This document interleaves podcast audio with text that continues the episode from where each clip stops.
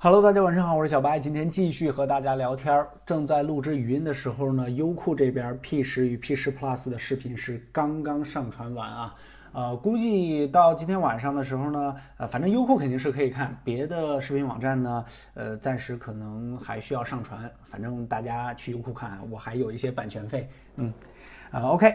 呃，这个 P 十 P 十 Plus 呢，已经详细的跟大家把这个问题啊，还有就是优缺点啊，全部都聊到了啊。问题呢，我在语音中呢简单说两个啊。第一个就是发热，然后就是 P 十 Plus 的性能呢是做了限制哦。我个人觉得，由于它是 2K 屏的原因，还有就是电池呢并没有上四千，所以说呃它的这个性能呢也比较高吧，所以说做了一点限制呢，是为了更多的续航。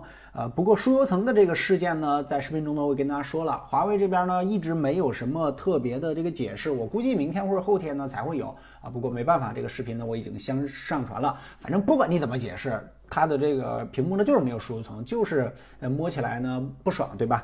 好了，呃，详细的呢大家去优酷搜索“小白测评”这个频道，然后看最新的视频就可以了。OK，来说一下咱们今天的文章啊。首先就是 P 十与 P 十 Plus 发完了，然后就是 S 八了，S 八完了，然后就是小米六了。小米六呢，粉色版真机曝光，取消了三点五的耳机孔，而且有双摄像头，这个是之前一直曝光的啊，而且还支持防水。之前呢，就三防问题呢，咱们在公众号里边和大家聊过啊。就是虽然这个技术呢看着并不那么高大上，可能还有点傻，就是三防，但是其实如果要是国产厂商想把它真正的做好，还是比较难的一个事儿，因为毕竟这个呃三防呢，这个在技术的积累方面呢还是有要求的。行，你可以纵观一下，现在好像 iPhone 七呢是有一点点这个防水，但是呢也并没有特别牛逼，是吧？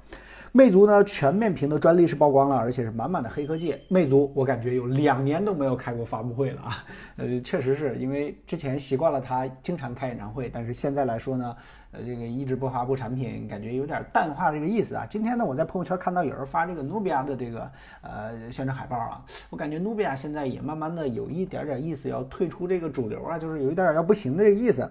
三星呢宣布重卖 iPhone 七的，不是 iPhone 七了，就是 Note 七的官方版啊，官方版啊。这个就是真正的官方的重新推出一次，就是把电池呢做了一些改进，因为毕竟 Note 7呢是一代非常经典的产品，不是经典啊，就是非常漂亮的一款产品，我个人非常喜欢。哪知道阴沟里翻了船，就因为这个电池小小的电池事件，是吧？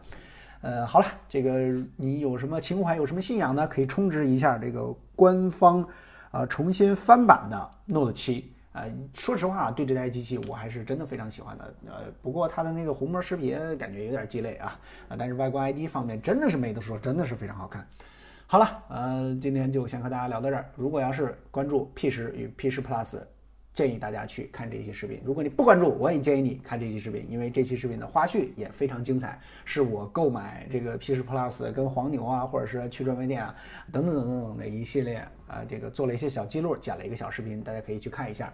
这期视频呢，视频也比较长，因为呃 P10 与 P10 Plus 加在一起聊的嘛，所以说感觉上呃是近期我花费时间最多的一个视频了。